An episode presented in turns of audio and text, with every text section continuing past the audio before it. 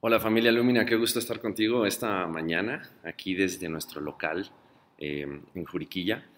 Eh, y quiero aprovechar estos minutos antes de pasar a nuestro tiempo de alabanza y nuestro tiempo de predicación eh, para compartirte un poco acerca de cuáles son en este momento eh, los pasos que estamos decidiendo tomar como iglesia para poder reunirnos nuevamente. Em, como sabes, tenemos tres congregaciones en este momento activas.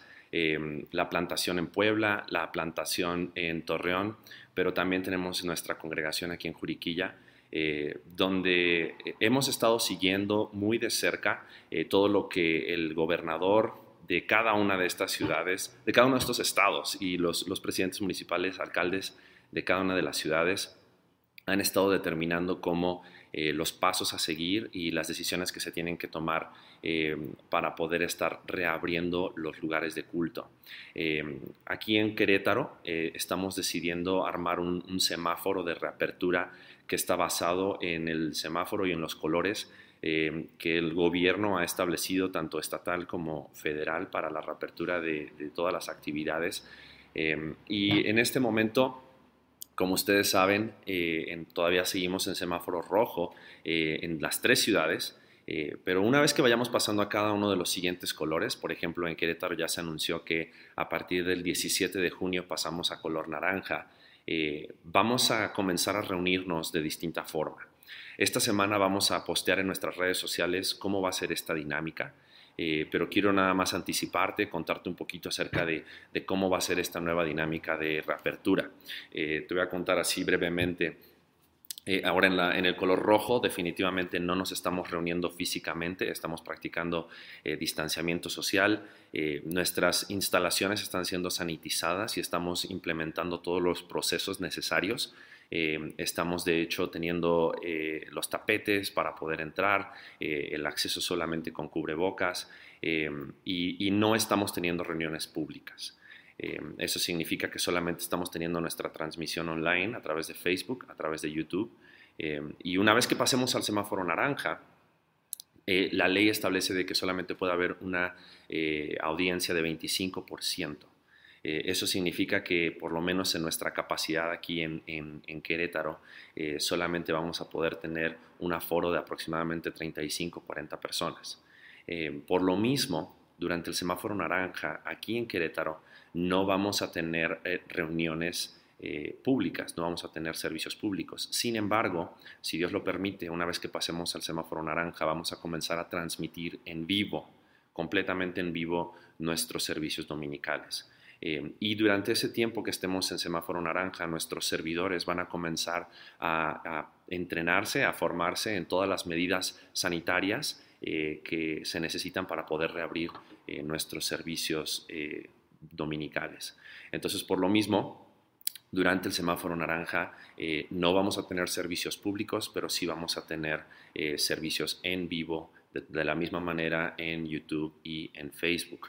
La congregación de eh, Puebla eh, también va a comenzar a tomar sus pasos. Héctor les va a estar comunicando próximamente acerca de cuáles son los pasos y cuáles van a ser los tiempos, eh, de cómo lo van a estar haciendo.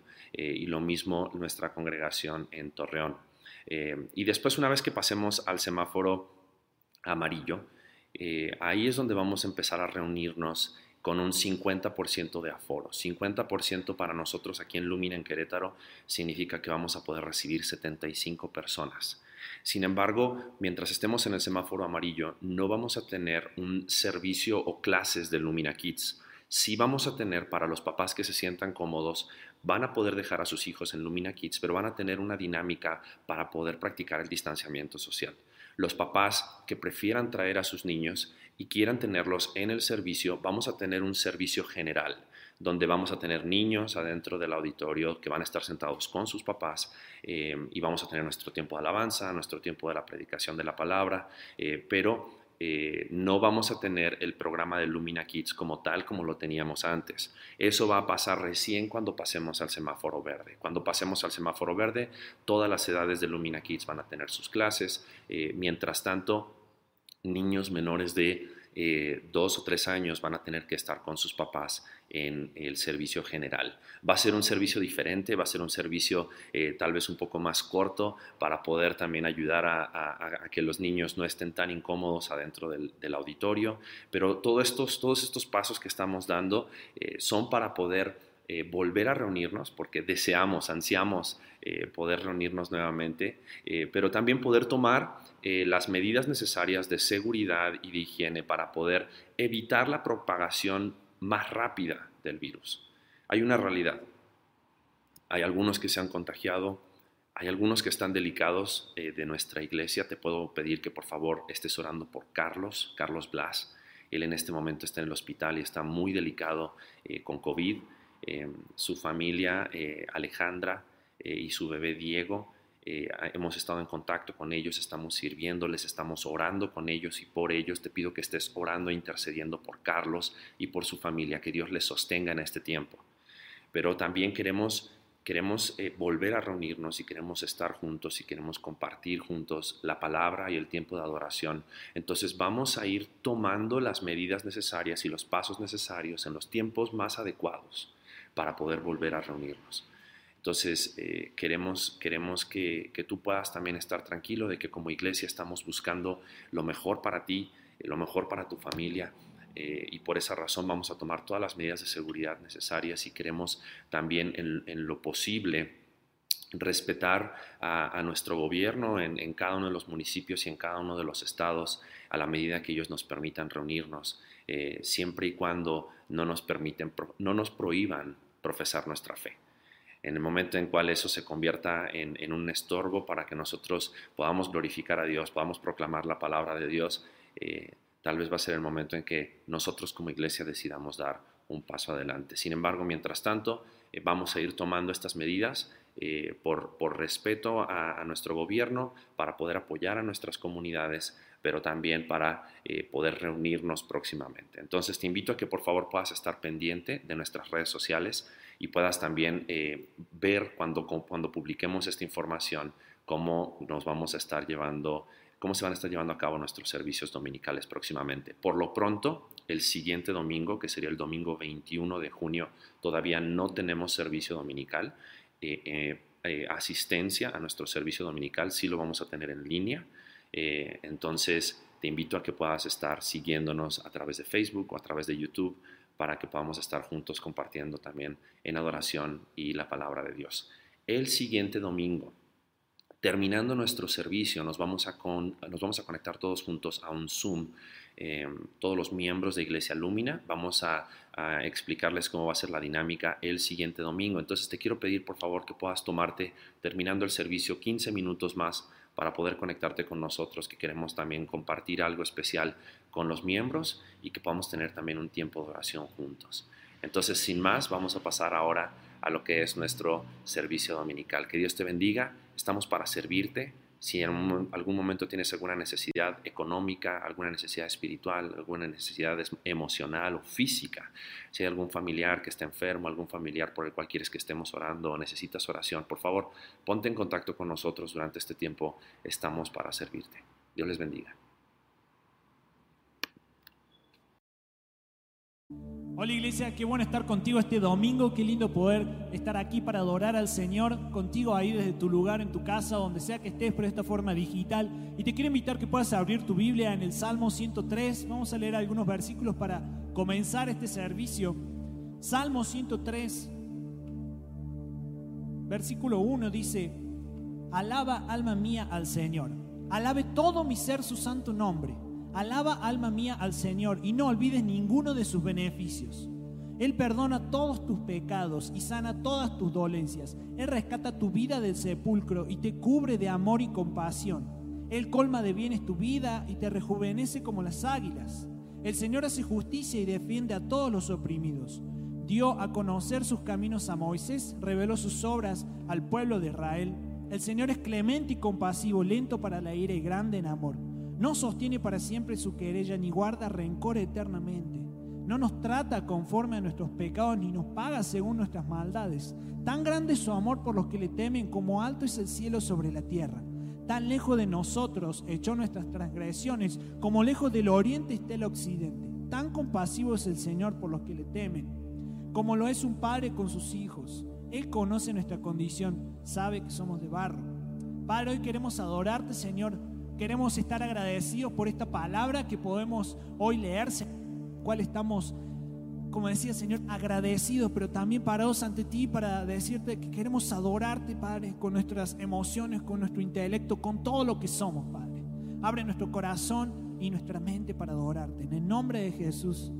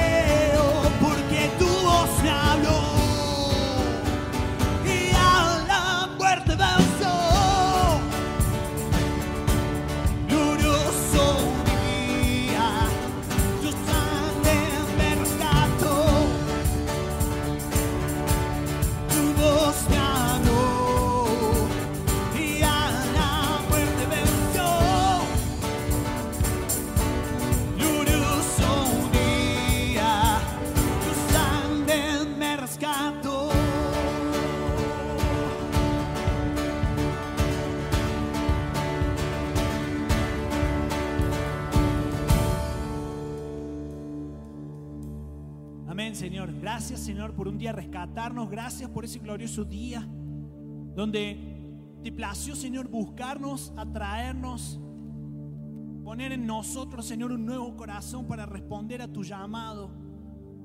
Gracias, Jesucristo, porque hoy podemos decir que no hay otro nombre igual, que no hay nadie como tú, Señor.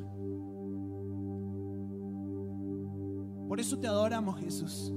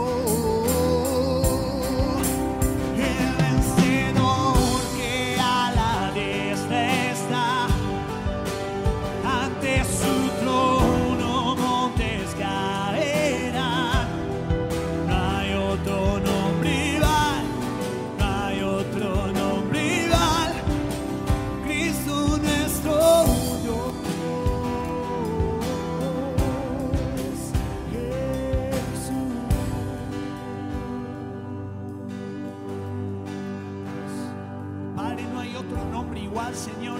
Y solamente tu poder es el que puede hacer romper las cadenas, Padre. El que puede derribar todo corazón de piedra, Señor. El que puede derribar toda muralla, Señor. Toda enfermedad, Padre. Enfermedad espiritual, Señor. Enfermedad física. Tu poder no tiene límite, Señor. Y hoy estamos parados ante ese Dios ilimitado que por su gloria hoy nosotros podemos degustar su presencia y estar delante tuyo, Señor. Solamente por tu gracia y por ese poder ilimitado, Padre.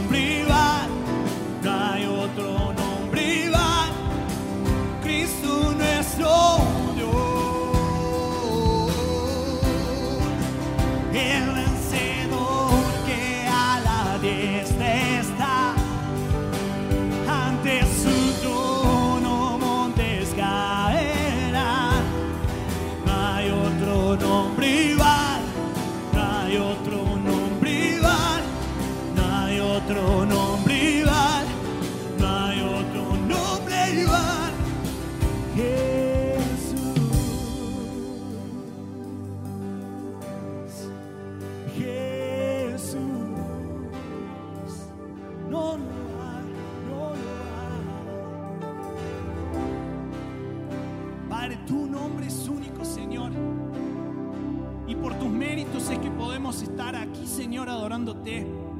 Es por tus méritos, Jesucristo, tus méritos, Jesucristo. Que podemos confiar, que podemos venir, que podemos mantenernos firmes. Solamente por tus méritos, Señor.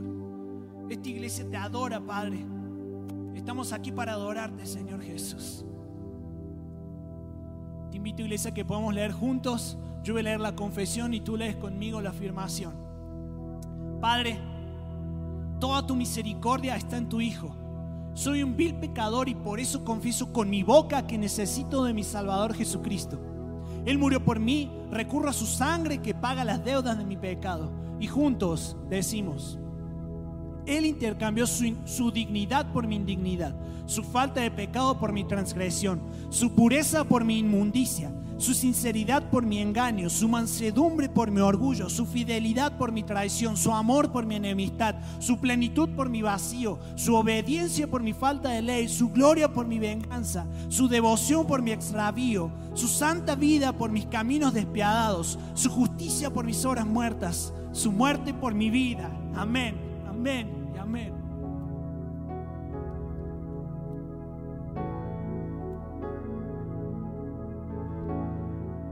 Sé que a veces resulta un poco incómodo tener que estar ahí en tu casa cantando. O quizás no te da, no sé, es raro estar cantando frente a un televisor, frente a una pantalla. Pero te quiero pedir que puedas cerrar tus ojos, que te olvides de todo lo que hay al lado, de todo lo que hay alrededor y simplemente puedas concentrarte en Él. Empieza a describir lo que Él es, empieza a describir lo que Él ha hecho en tu vida. Y te pido que por un segundo dejes de lado tus falencias, tus motivos por los cuales siempre eh, te, te ves motivado a ir a Él. Simplemente adórale a Él. Tómate un segundo para hablar de Él, para adorarle a Él. Un segundo ahí tuyo entre Dios y vos.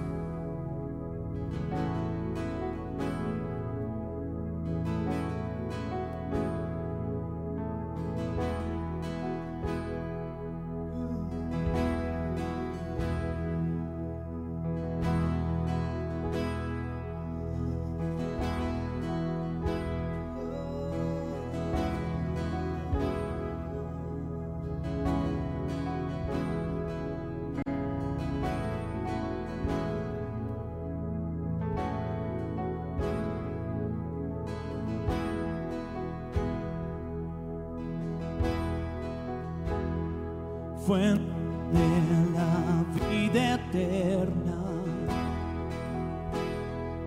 y de toda bendición. Ensalzar tu gracia tierna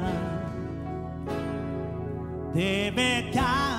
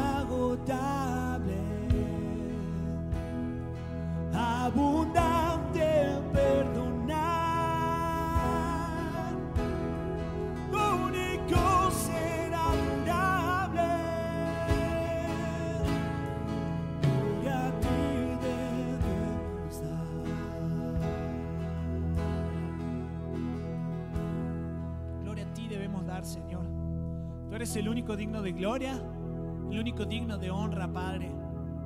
Yo queremos que nuestro corazón, nuestra mente, todo nuestro ser se centre en tu persona, Jesucristo. En lo que venís haciendo en este tiempo, Señor. En cómo tu mano ha estado en nuestra vida, Señor. Cómo no podemos decir que ha habido un Dios ausente, sino que has estado, Señor, en cada detalle. Y aunque, como una canción dice, Señor, aunque no te podamos ver, sabemos que estás sobrando, Señor. Porque esa es tu promesa, confiamos en ti, Señor. Al escuchar tu palabra, Padre, Como cada domingo te pido, Señor, abre nuestro corazón para recibirla. Danos entendimiento, danos discernimiento, Señor. Inteligencia para aplicarla también, Señor.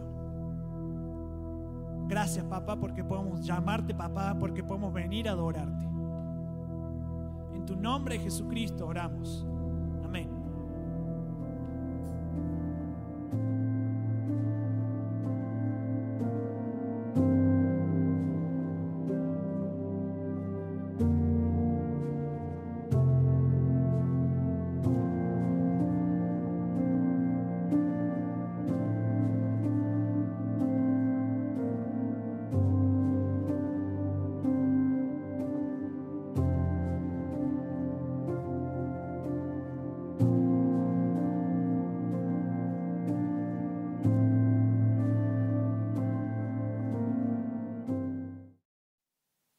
Iglesia, qué gusto nuevamente estar a través de este medio compartiendo la palabra de Dios contigo el día de hoy.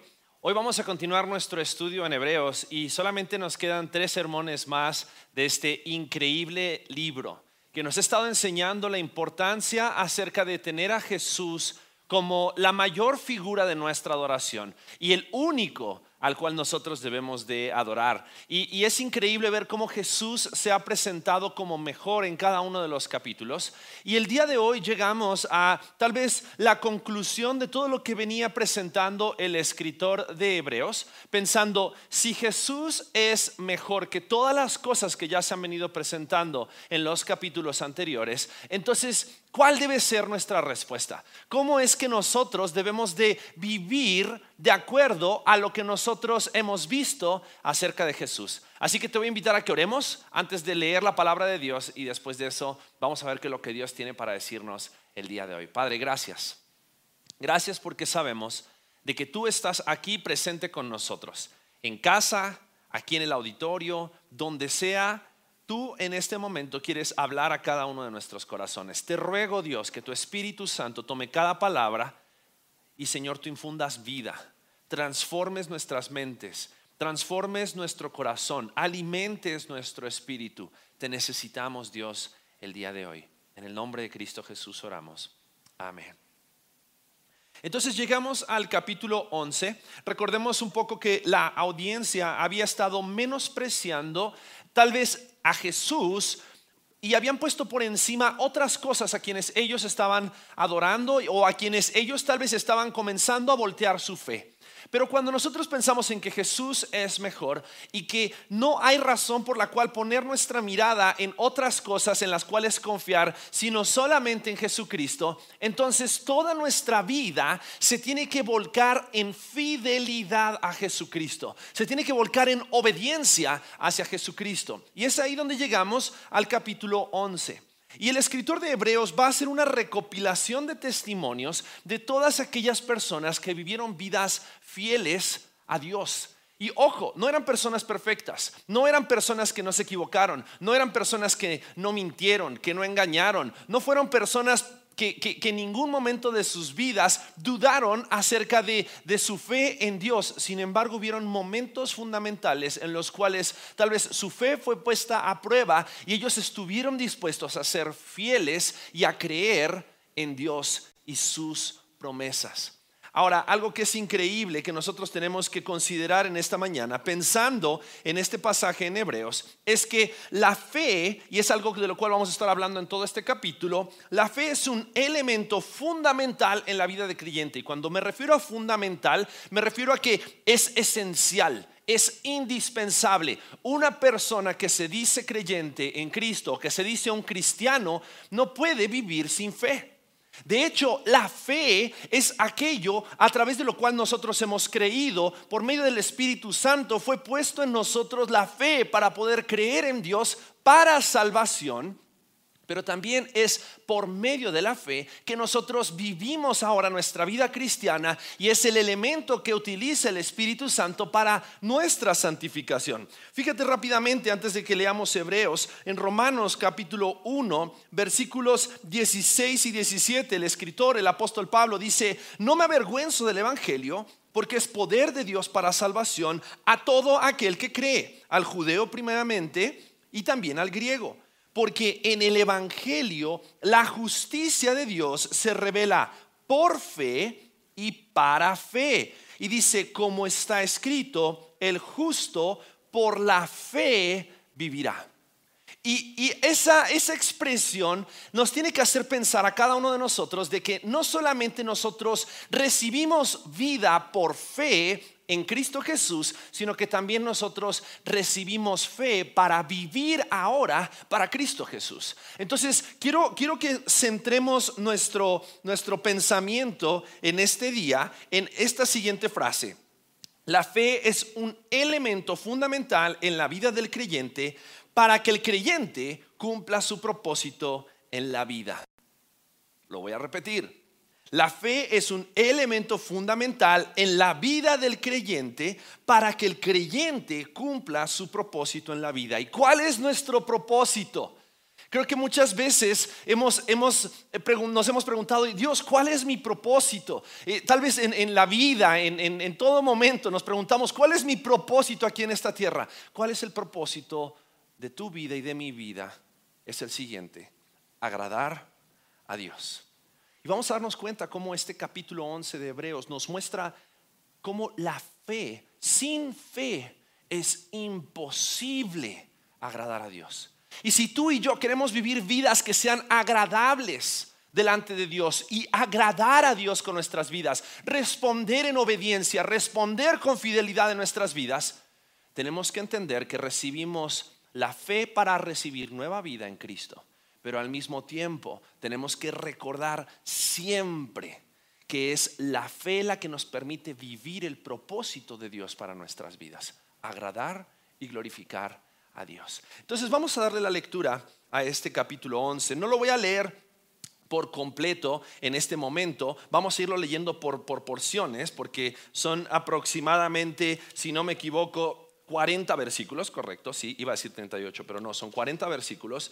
Y vamos a irlos separando por porciones, porque este capítulo 11 de Hebreos, quiero que lo veas casi, casi como si fuera el Salón de la Fama. No sé si alguno de ustedes es, es fanático de los deportes, pero generalmente cada deporte tiene un Salón de la Fama. Está el Salón de la Fama del béisbol, el Salón de la Fama del básquetbol, el Salón de la Fama del fútbol, donde hay ciertos jugadores ciertos elementos que son representativos de todos los demás deportistas, de todos los demás jugadores en ese deporte. Y ahí es donde encontramos eh, aquellos que se han desempeñado de la mejor forma y han dejado un legado en la historia. Algunos de los ejemplos tal vez podría ser como Babe Ruth en el béisbol, uno, de, uno de, los, de los mejores beisbolistas de toda la historia que dejó un legado. Dejó, yo no tengo ni la más mínima idea del béisbol, pero escucho ese nombre y sé que es un jugador de béisbol. Cuando escuchemos cada uno de los nombres que se van a mencionar en Hebreos capítulo 11, quiero que pienses que cada una de estas personas que están puestas aquí fueron personas que dejaron un legado. Fueron personas que marcaron la historia. Y no tanto por lo que ellos hicieron, sino porque lo que ellos hicieron demostró el Dios en el cual ellos creían. Entonces vamos a comenzar leyendo aquí en Hebreos capítulo 11 y vamos a leer en los primeros tres versículos, Hebreos capítulo 11 versículos 1 al 3 y dice así, es pues la fe la certeza de lo que se espera y la convicción de lo que no se ve, porque por ella, por medio de la fe, alcanzaron buen testimonio los antiguos. Por la fe entendemos haber sido constituido el universo por la palabra de Dios, de modo que lo que se ve fue hecho de lo que no se veía. Y estos primeros tres versículos comienzan definiendo lo que es la fe. Comienzan definiendo en esencia que la fe, versículo 1, dice, es la certeza de lo que se espera. Es una seguridad de que aquello que espero se va a cumplir. Pero también dice es la convicción de lo que no se ve. Es la seguridad, la certeza. Parecería que son palabras que son sinónimos, pero es una convicción de que aquello que no veo realmente existe. Y dice el versículo 2 que por medio de la fe, aquellos antiguos, aquellas personas que después va a empezar a describir en este capítulo, eh, cada una de estas personas llegó a marcar la historia, pero fíjate por qué. Dice, porque por ella alcanzaron, dice, buen testimonio los antiguos. Buen testimonio los antiguos. Y aquí creo que me gustaría que podamos hacer una pausa y podamos entender qué es lo primero que la fe nos enseña en este capítulo 11. Lo primero que podemos ver es que la fe es necesaria para dar testimonio del Dios en quien nosotros creemos. Sabes, cada uno de estos antiguos dieron testimonio porque la fe no solamente era una fe teórica, sino que era una fe práctica. Ellos no solamente creían en Dios, sino que ellos actuaban en base al Dios en el cual ellos creían. El, versículo 3 nos habla acerca de un ejemplo de lo que es fe. Porque dice, por la fe entendemos haber sido constituido el universo por la palabra de Dios. De modo que lo que se ve fue hecho de lo que no se veía. Cuando tú y yo leemos el relato de Génesis capítulo 1 y capítulo 2 y leemos la historia acerca de la creación de todas las cosas que nosotros conocemos y del hombre y de la mujer y creemos en esa creación, estamos creyendo en algo que nosotros no vivimos. Estamos creyendo en algo que nosotros no experimentamos, no practicamos sin embargo, estamos tan seguros que eso sucedió porque Dios es fiel, entonces yo estoy dispuesto a poner mi fe en aquel Dios que se manifestó con fidelidad a lo largo de la historia. Entonces, cuando cada una de estas personas pusieron su fe en Dios, entendieron que su fe, su creencia, no solamente les tenía que llevar a que ese Dios sea su figura de adoración o, tal vez sea la figura a la cual ellos iban y corrían cuando tenían una necesidad, sino que la fe que ellos habían puesto en Dios, la creencia que ellos habían puesto en Dios, no solamente tenía que verse en la teoría, sino que tenía que verse en la práctica. Y por eso lo podemos ver en el versículo 2 que dice, por esta fe alcanzaron buen testimonio los antiguos. Yo recuerdo muchas veces que en algún momento escuché creciendo como hijo de misionero o tal vez algunos que han crecido en la iglesia cristiana ya de muchos años, la importancia acerca de tener un buen testimonio.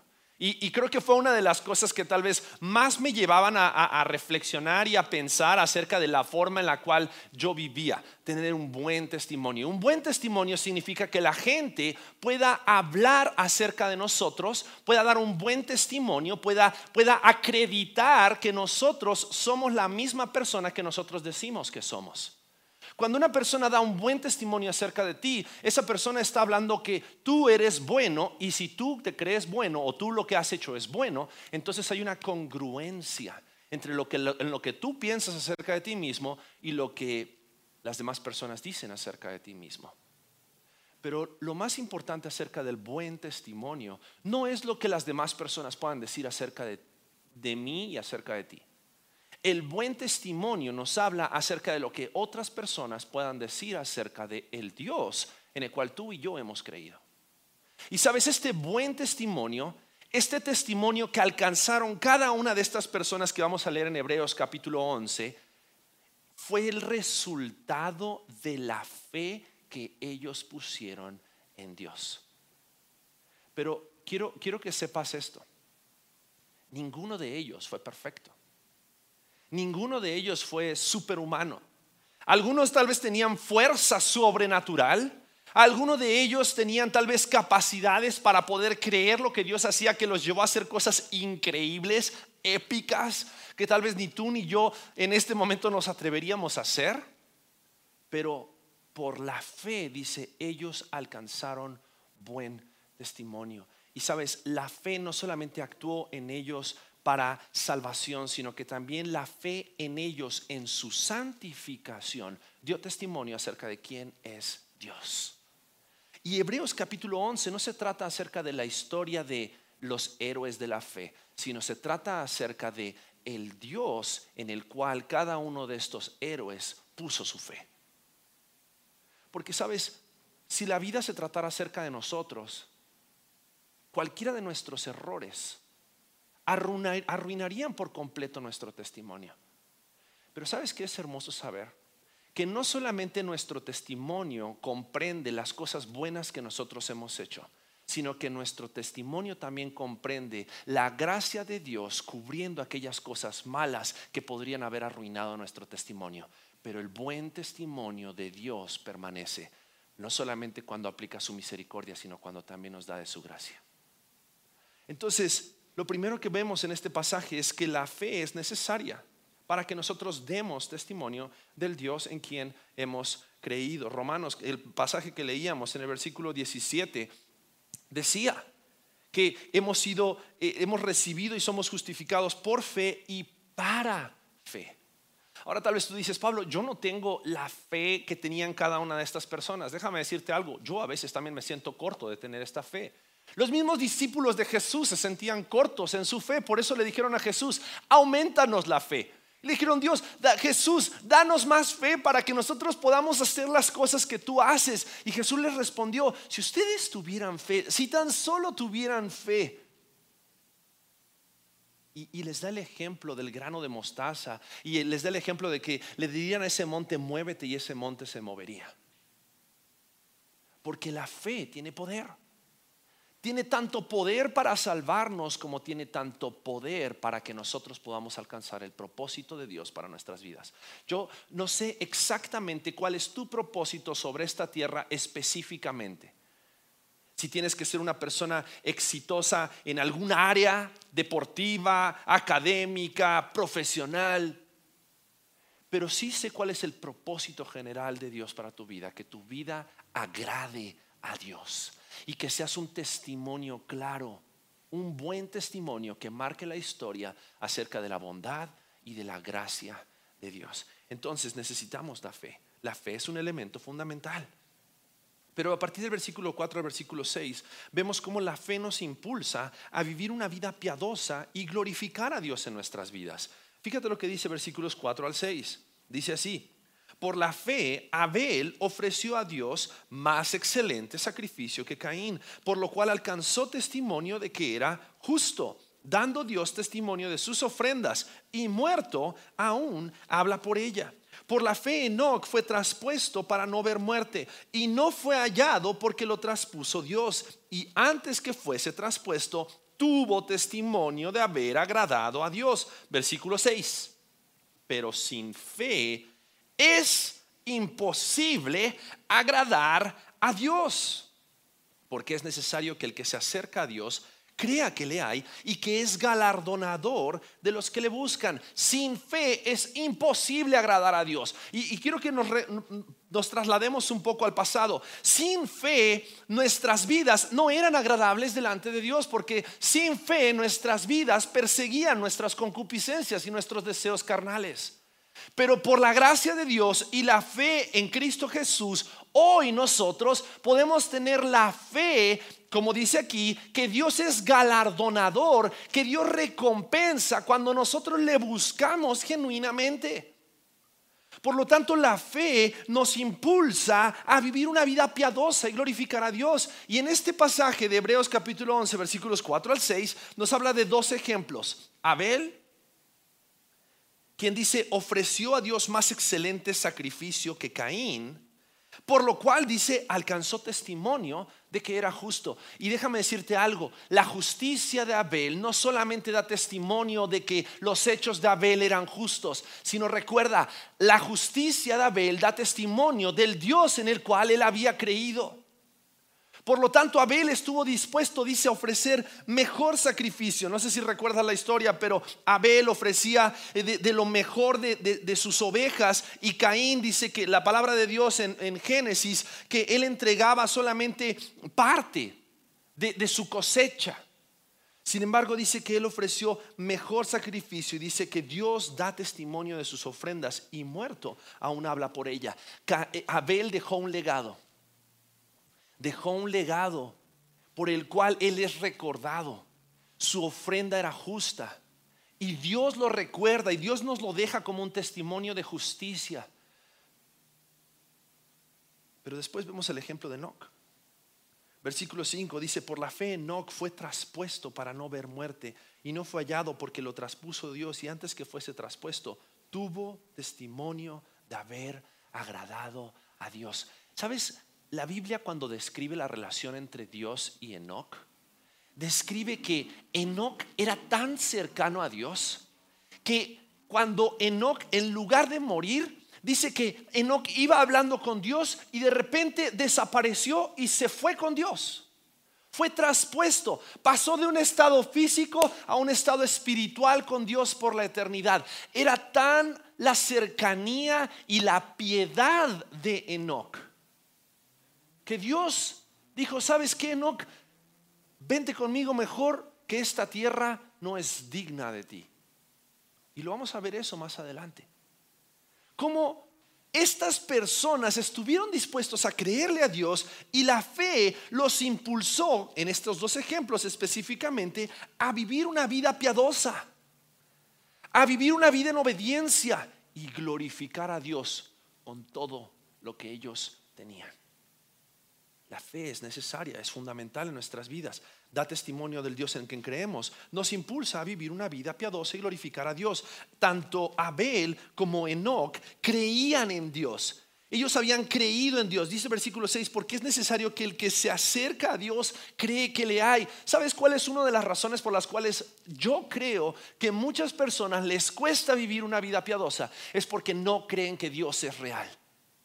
Porque si creyeran quién es Dios, si creyeran en el Dios de la palabra de Dios, lo más congruente sería vivir una vida en respuesta, una vida piadosa y glorificar a Dios en todo lo que haríamos. Pero muchas veces nuestra incredulidad nos lleva a creer que nosotros somos superiores que Dios. Y eso nos lleva al pecado. Pero cuando nosotros creemos que Dios es el Dios grande que Él dice ser, no hay nada mejor que postrarnos delante de Él y honrarle y adorarle con todo lo que nosotros somos y con todo lo que nosotros tenemos. Pero en los versículos 7 al 12 vemos el tercer elemento acerca de la fe. Y vemos cómo la fe nos sostiene contra la incredulidad. Porque tal vez tú dices, Pablo, yo me siento incrédulo. Yo me siento eh, como que dudo acerca de Dios. Yo me siento como que no conozco tanto a Dios. Me encantaría conocerlo como Enoch y algún día poder irme caminando con Dios. Me encantaría conocerlo como Abel y ofrecer de lo mejor que yo tengo como sacrificio piadoso y honrar y glorificar a Dios, pero muchas veces lucho con la incredulidad. Bueno, la fe nos sostiene en contra de la incredulidad. Fíjate lo que dice versículos 7 al 12. Y nos va a dar algunos ejemplos por la fe Noé, cuando fue advertido por Dios acerca de cosas que aún no se veían, con temor preparó el arca en que su casa se salvase. Y por esa fe condenó al mundo y fue hecho heredero de la justicia que viene por la fe. Déjame recordarte un poquito la historia de Noé. Noé estaba en un tiempo de la historia en que la maldad había crecido tanto que Dios decide, voy a raer de la faz de la tierra, voy a destruir a toda la humanidad pero voy a preservar a una familia, la familia de Noé. Y no solamente la familia de Noé, sino que a todos los animales según su especie, Dios le mandó a Noé construir un arca para poder guardar en esa arca todos los animales para poder preservar su creación. Ahora, en ese momento donde la maldad había crecido sobre la tierra, cuando Noé empieza a, construir esta arca, Toda la gente empezó a burlarse de Noé. ¿Por qué? Porque dice la palabra de Dios que hasta ese tiempo no había caído lluvia sobre la tierra. ¿Y qué era lo que las personas en ese momento tenían? Incredulidad. Decían, ¿cómo puede ser posible que caiga lo que tú describes como lluvia o agua del cielo si nunca ha caído lluvia o agua del cielo? Pero Noé estuvo dispuesto a creerle a Dios. Noé creyó en Dios, construyó el arca y por la fe de Noé, Noé, su familia y todos los animales fueron preservados. Pero por la incredulidad de todas esas personas fueron destruidos. La fe sostuvo a Noé en medio de la incredulidad. Y, no, no puedo tal vez dejar de imaginar a Noé construyendo el arca y a lo mejor alguno de sus hijos tal vez viniendo con Noé y diciéndole, papá, pero ¿cómo que estamos construyendo un arca para que flote si no hay agua?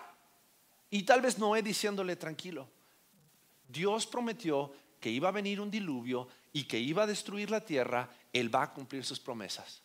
Y tal vez la esposa de Noé, diciéndole, Noé, estás invirtiendo todos nuestros ahorros en construir esta arca y ni siquiera sabemos si va a llover porque nunca ha llovido en la tierra. Y sin embargo, Noé diciéndole, mi amor, Dios va a cumplir sus promesas.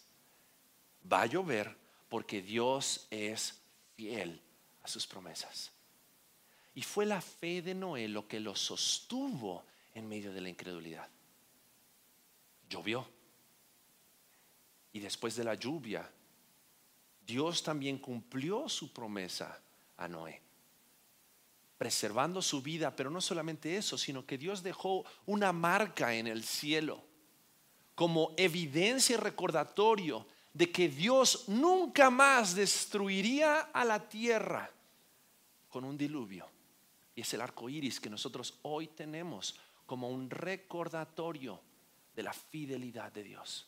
Sabes, no creemos en Dios por lo que Dios puede hacer por nosotros. Creemos en Dios porque Dios es fiel.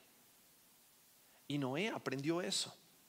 Pero también en el versículo 8 dice que por la fe Abraham siendo llamado obedeció para salir al lugar que había de recibir como herencia. Y salió sin saber a dónde iba.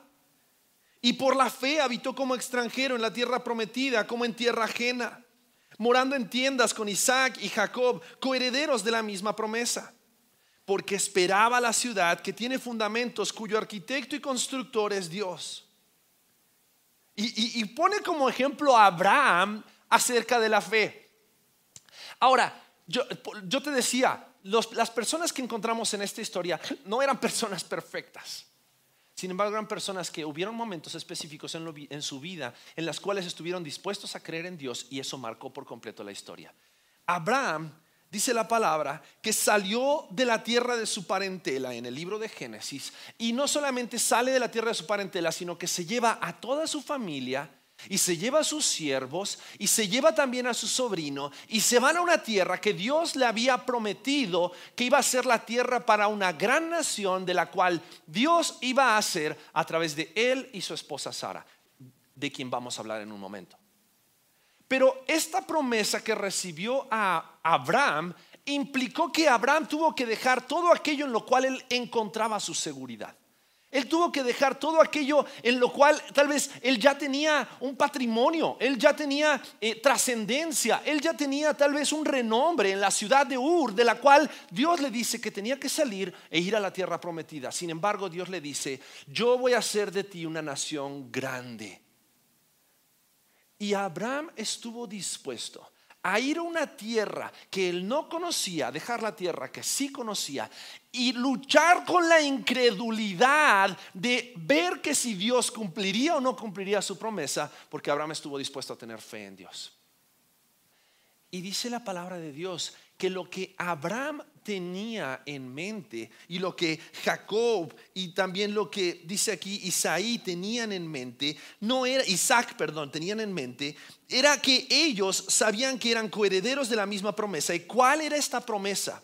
Ellos esperaban la ciudad que tiene fundamentos, cuyo arquitecto y constructor es Dios ellos sabían que ellos no, no, eran responsables ni iban a tener que construir una ciudad que tuviera tal vez la misma gloria que Ur, de la ciudad de la cual Dios los había sacado, sino que la ciudad y el pueblo que Dios iba a construir no iba a tener fundamentos humanos y fundamentos físicos, sino que iba a ser una ciudad y un pueblo que iba a impactar la eternidad. El pueblo del cual nacería miles de años después nuestro Mesías, el Rey de Reyes y Señor de Señores, quien está construyendo un nuevo pueblo y una nueva ciudad para gloria y honra suya. Ahora, Abraham tuvo momentos en los cuales tuvo dudas. Si tú lees el relato de la vida de Abraham, en dos ocasiones, Abraham tuvo miedo a causa de lo bella que era su esposa, y ante los reyes con quienes él se presentó, se presentó a sí mismo y presentó a su esposa como si fuera su hermana. ¿Y qué hicieron estos reyes? Dijeron, ah, bueno, ya que es tu hermana, eh, presta a tu hermana. Y, la, y se la llevaron como para que sea una de sus esposas. Ahora, ¿dónde estaba la fe de Abraham en esos momentos? La misma fe que lo hizo salir de Ur de los Caldeos debió ser la misma fe que le debió hacer ver de que Dios era fiel de, la misma manera en la cual él iba a proveer de esta ciudad como para poder preservar su vida, porque dice la Biblia que él tuvo temor de su vida y entregó a su esposa como si fuera su hermana. Ahora, por la gracia de Dios y la misericordia de Dios, cada uno de estos reyes siempre devolvió íntegramente a Sara porque la promesa de Dios se iba a cumplir, de que Dios haría una gran nación a través de Abraham y a través de Sara, personas imperfectas, pero personas que estuvieron dispuestos a creerle a Dios. Versículo 11 nos habla acerca de Sara. Y nos habla acerca de cómo la fe la sostuvo también a ella en medio de la incredulidad. Porque dice, por la fe también la misma Sara, siendo estéril, recibió fuerza para concebir y dio a luz aún fuera del tiempo de la edad, porque creyó que era fiel quien lo había prometido. Esta mujer, Sara, era una mujer anciana. Abraham también dice en el versículo 12, dice, por lo cual también de uno y ese ya casi muerto, salieron como las estrellas del cielo en multitud y como la arena innumerable que está a la orilla del mar. Ahora quiero que, quiero que veas lo que está haciendo el escritor de Hebreos en este pasaje. El escritor de Hebreos le está citando a, toda esta audiencia que está escuchando historias acerca de la fidelidad de Dios y de cómo aquellos que habían creído en Dios y habían puesto su fe en Dios, Dios había marcado la historia con ellos para animarles a ellos a que ellos también entendieran de que ellos debían de poner su fe en Cristo Jesús, el mismo Dios en el cual sus antepasados habían creído, el mismo Dios que había sostenido a Sara y a Abraham en medio de su incredulidad y de quienes Dios hizo una gran nación. Y esta gran nación que dice, de, la cual salieron como las estrellas del cielo en multitud, era el pueblo de Israel. La fe nos sostiene contra la incredulidad. Ahora, no, no hay tiempo para hablar acerca de todos los, los detalles del relato de, de Abraham y de Sara. Sara dudó, también dudó. Hubieron momentos de incredulidad, por supuesto que hubieron momentos de incredulidad, pero sabes que hubieron momentos en los cuales ella se aferró a la promesa, ella se aferró a la fidelidad de Dios, sabiendo que Dios iba a cumplir con su plan y su propósito para su vida. Pero también en este pasaje Vemos también cómo la fe como elemento fundamental en la vida del creyente sostuvo a otros creyentes, porque la fe nos hace esperar una mejor herencia. Mira lo que dice el versículo 13 en adelante. Conforme a la fe murieron todos estos, sin haber recibido lo prometido, sino mirándolo de lejos y creyéndolo y saludándolo y confesando que eran extranjeros y peregrinos sobre la tierra. Porque los que esto dicen claramente dan a entender que buscan una patria. Pues si hubiesen estado pensando en aquella de donde salieron, ciertamente tenían tiempo de volver, pero anhelaban una mejor, esto es celestial. Por lo cual Dios nos avergüenza de llamarse Dios de ellos, porque les ha preparado una ciudad. Versículo 17. Por la fe Abraham cuando fue probado ofreció a Isaac y el que había recibido las promesas ofrecía su, su unigénito, habiéndole dicho en Isaac te será llamada descendencia, pensando que Dios es poderoso para levantar aún de entre los muertos, de donde en sentido figurado también le volvió a recibir. Por la fe bendijo Isaac a Jacob y a Esaú respecto a cosas venideras. Por la fe Jacob al morir bendijo a cada uno de los hijos de José y adoró apoyado sobre el extremo de su bordón. Por la fe José al morir mencionó la salida de los hijos de Israel y dio mandamiento acerca de sus huesos.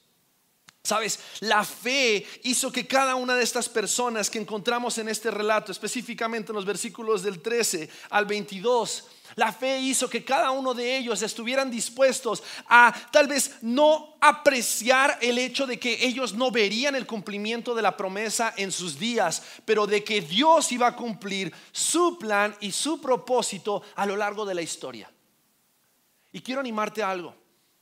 Yo no sé de qué forma Dios está probando tu fe en este momento, pero yo sé que si Dios ha puesto en ti la fe para creer en Cristo Jesús como tu Salvador, Él también tiene el poder de darte la fe para poder vivir para glorificarle a Él. Y tal vez en tus días no puedas ver el cumplimiento de las promesas de Dios, pero qué hermoso sería que por generaciones después de ti que sean impactadas por tu fe, sea contado que tú estuviste dispuesto, dispuesta a creerle a Dios. Porque sabes, no estamos esperando el cumplimiento de las promesas para recibir una recompensa terrenal. Cada uno de ellos dice, bendijo a la siguiente generación, esperando que, que las promesas de Dios se cumplieran en la siguiente generación, como en la siguiente generación, como en la siguiente generación, siempre y cuando ellos estuvieran dispuestos a ser fieles al mismo Dios, creyendo sus promesas, creyendo que Él es suficiente, creyendo que Él es mejor, creyendo que Él es el único Dios vivo y verdadero. La fe nos hace esperar una mejor herencia. La fe nos hace tal vez menospreciar el éxito temporal por la gloria de Dios eterna. La fe nos hace esperar una mejor herencia una herencia incorruptible, una herencia de gloria, no nuestra, la gloria de Dios. Pero también, si seguimos avanzando en el pasaje, se nos va acabando el tiempo. A partir del versículo 23 vemos cómo la fe nos impulsa a sacrificar nuestra comodidad.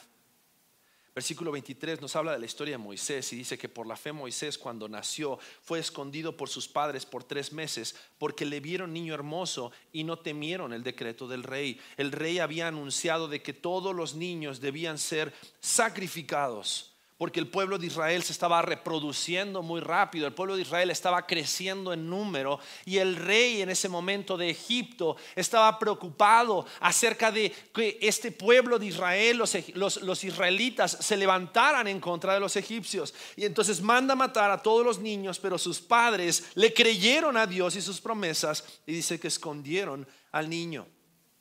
Pero el versículo 24 Dice, por la fe Moisés, hecho ya grande, rehusó llamarse hijo de la hija de Faraón, escogiendo antes ser maltratado con el pueblo de Dios que gozar de los deleites temporales del pecado, teniendo por mayores riquezas el vituperio de Cristo que los tesoros de los egipcios, porque tenía puesta la mirada en el galardón. ¿Sabes?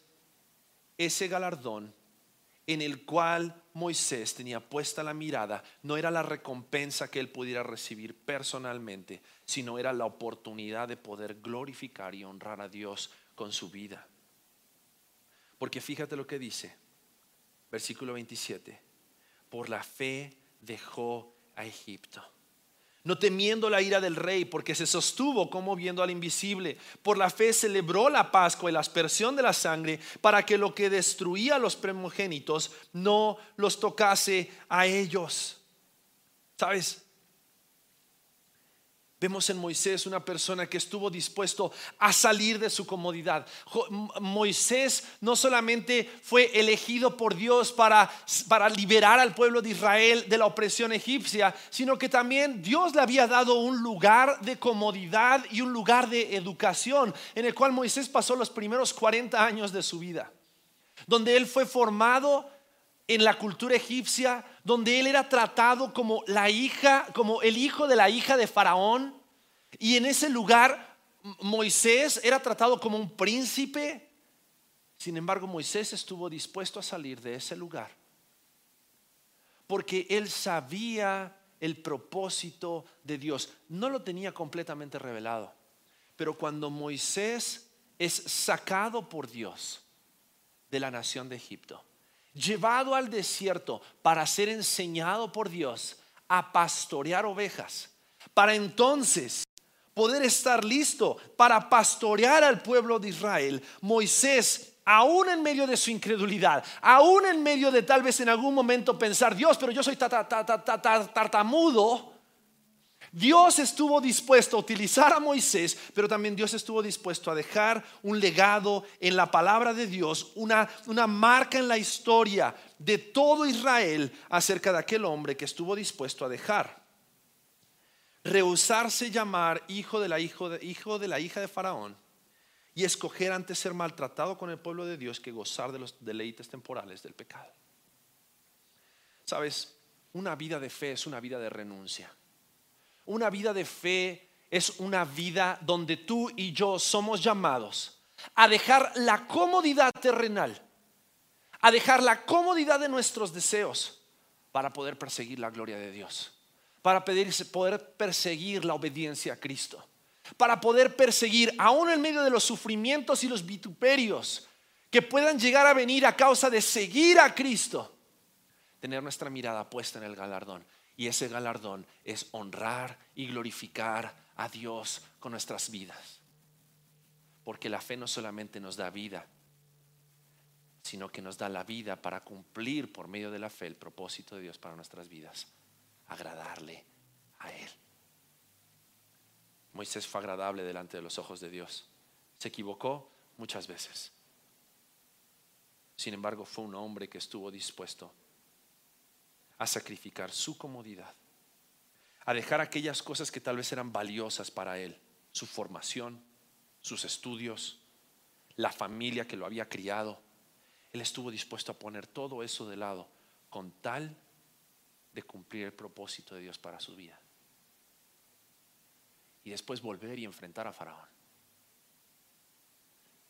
Pero por último, lo que vemos en este pasaje es que la fe nos lleva a obedecer aun cuando no vemos el cumplimiento de la promesa. Fíjate lo que dice el versículo 29 de Hebreos capítulo 11. Por la fe pasaron el mar rojo como por tierra seca, e intentando los egipcios hacer lo mismo fueron ahogados. Por la fe cayeron los muros de Jericó después de rodear los siete días. Por la fe Raab la ramera no pareció juntamente, no pereció juntamente con los desobedientes, habiendo recibido a los espías en paz. ¿Y qué más digo? Porque el tiempo me faltaría contando de Gedeón, de Barak, de Sansón, de Jefté, de David, así como de Samuel y de los profetas, que por fe conquistaron reinos, hicieron justicia, alcanzaron promesas, taparon bocas de leones, apagaron fuegos impetuosos, evitaron filo de espada, sacaron fuerzas de debilidad, se hicieron fuertes en batallas, pusieron en fuga ejércitos extranjeros. Las mujeres recibieron sus muertos mediante resurrección, mas otros fueron atormentados, no aceptando el rescate, a fin de obtener mejor resurrección. Otros experimentaron vituperios y azotes y a más de esto prisiones y cárceles. Fueron apedreados, aserrados, puestos a prueba, muertos a filo de espada. Anduvieron de acá para allá, cubiertos de pieles de ovejas y de cabras, pobres, angustiados, maltratados de los cuales el mundo no era digno, errando por los desiertos, por los montes, por las cuevas y por las cavernas de la tierra. Y todos estos, aunque alcanzaron buen testimonio mediante la fe, no recibieron lo prometido,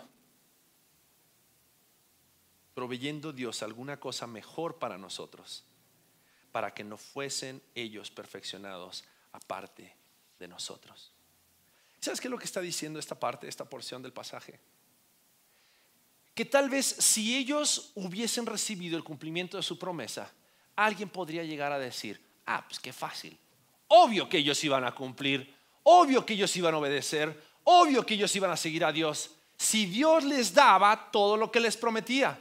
Pero sabes que la mayoría de estas personas de las cuales Hebreos capítulo 11 nos habla, no vieron el cumplimiento de, de las promesas de Dios en vida sin embargo, hoy nosotros, al ver el relato de la historia y al ver el relato de Dios en la palabra de Dios, vemos cómo cada una de las promesas de Dios se cumplieron.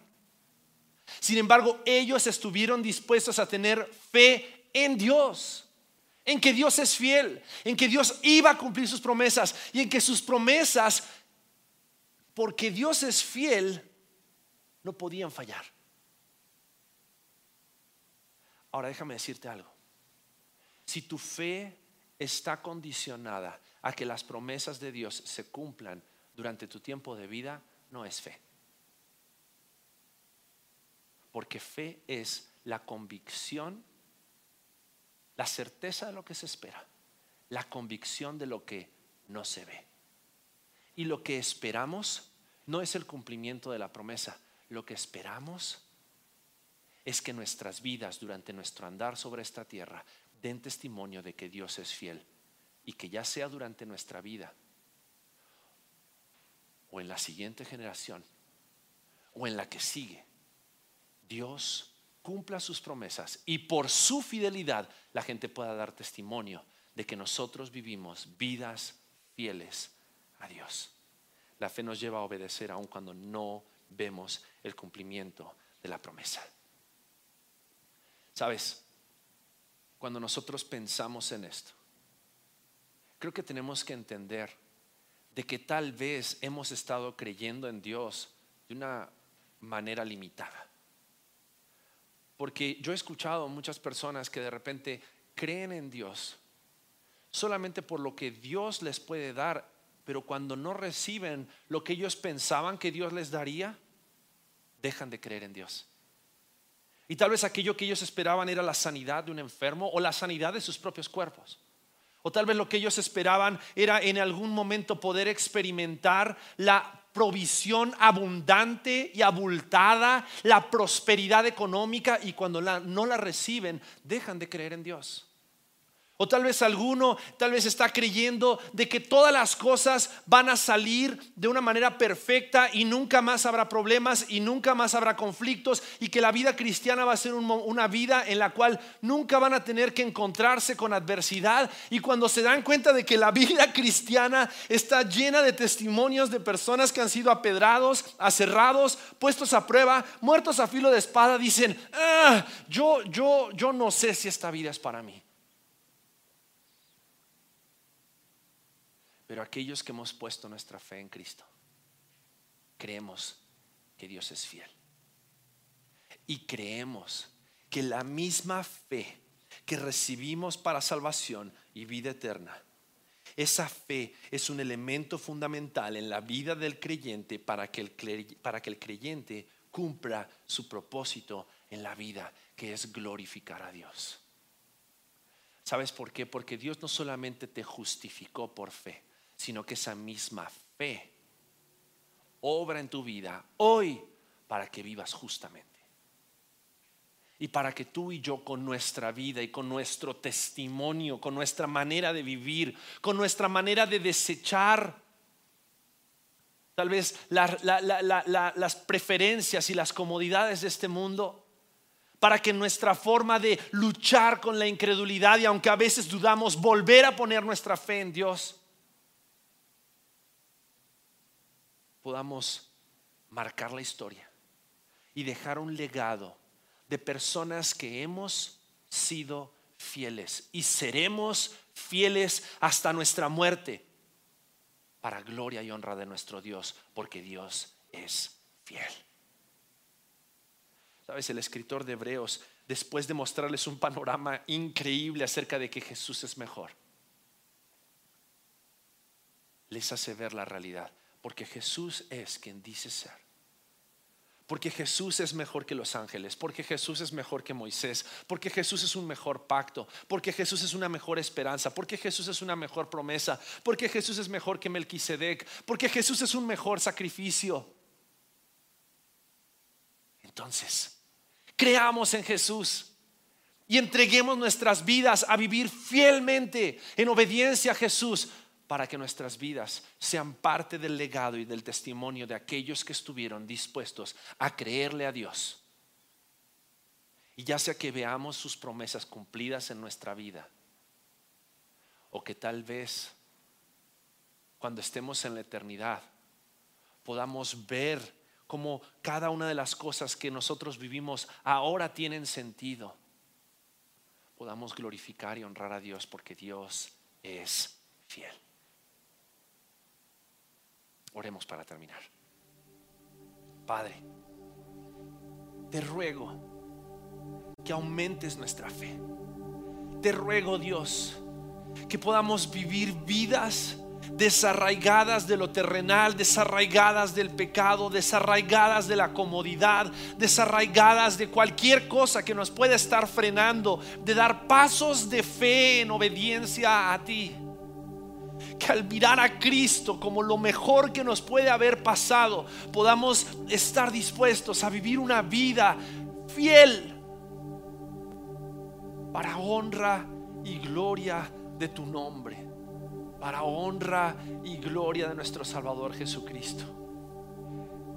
Aumenta nuestra fe, Dios.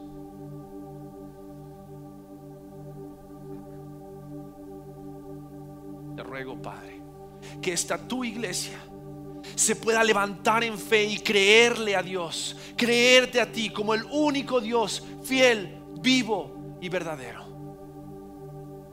Y que marquemos la historia, que dejemos un legado, que las siguientes generaciones hablen acerca de cómo esta generación estuvo dispuesta a dejar todo por seguirte a ti. Te lo ruego, Dios, en el nombre de Cristo Jesús.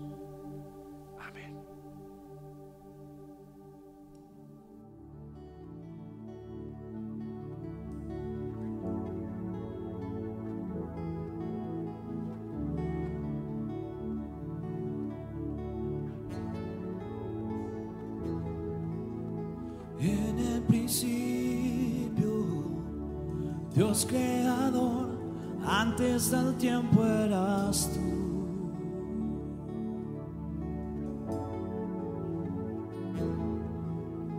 En las tinieblas, tu voz escuchó, con ella creaste la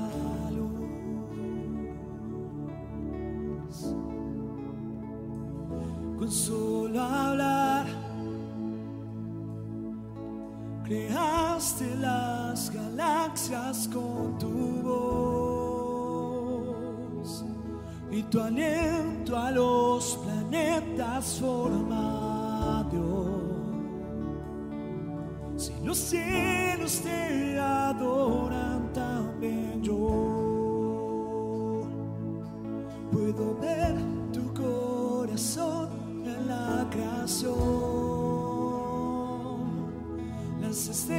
estrellas son señales de tu amor.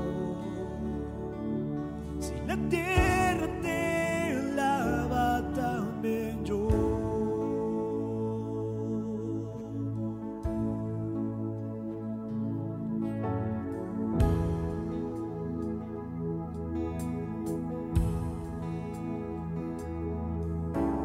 Dios de promesas, tu palabra es fiel, tus dichos permanecerán.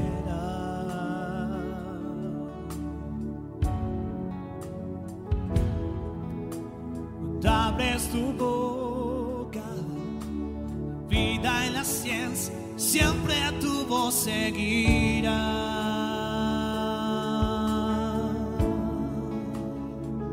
Con solo hablar, diste vida a todo alrededor. Creaste cada especie en su esplendor. Si ellos muestran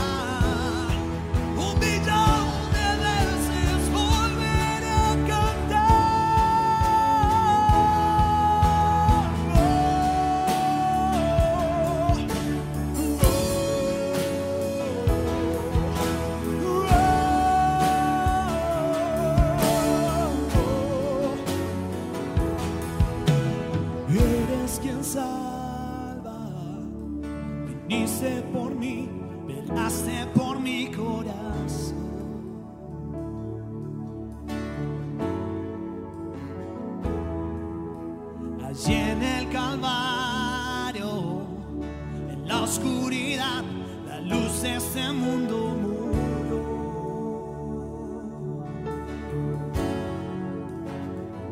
Un solo hablar disipas mis fracasos y temor.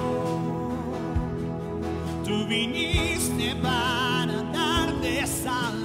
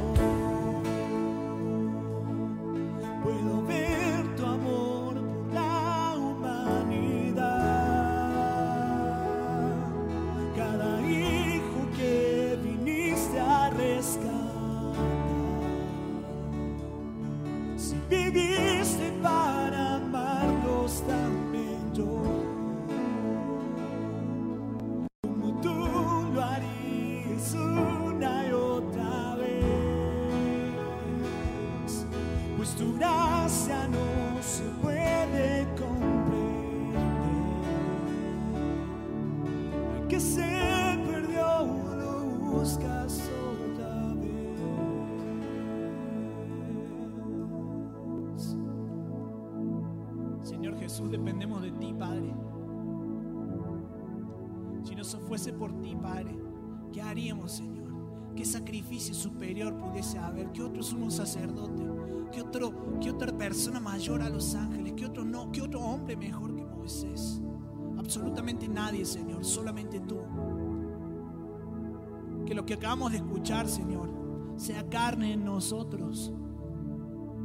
Que no sean simples palabras, una predicación más, información, Señor, o incluso teología. Señor, sino que sea una palabra que transforme nuestro ser, que transforme nuestra persona para voltear a verte a ti y decir, tú vales la pena, Jesús. En tu nombre oramos, Padre. Amén. Que el Señor te bendiga, iglesia. Bonita semana.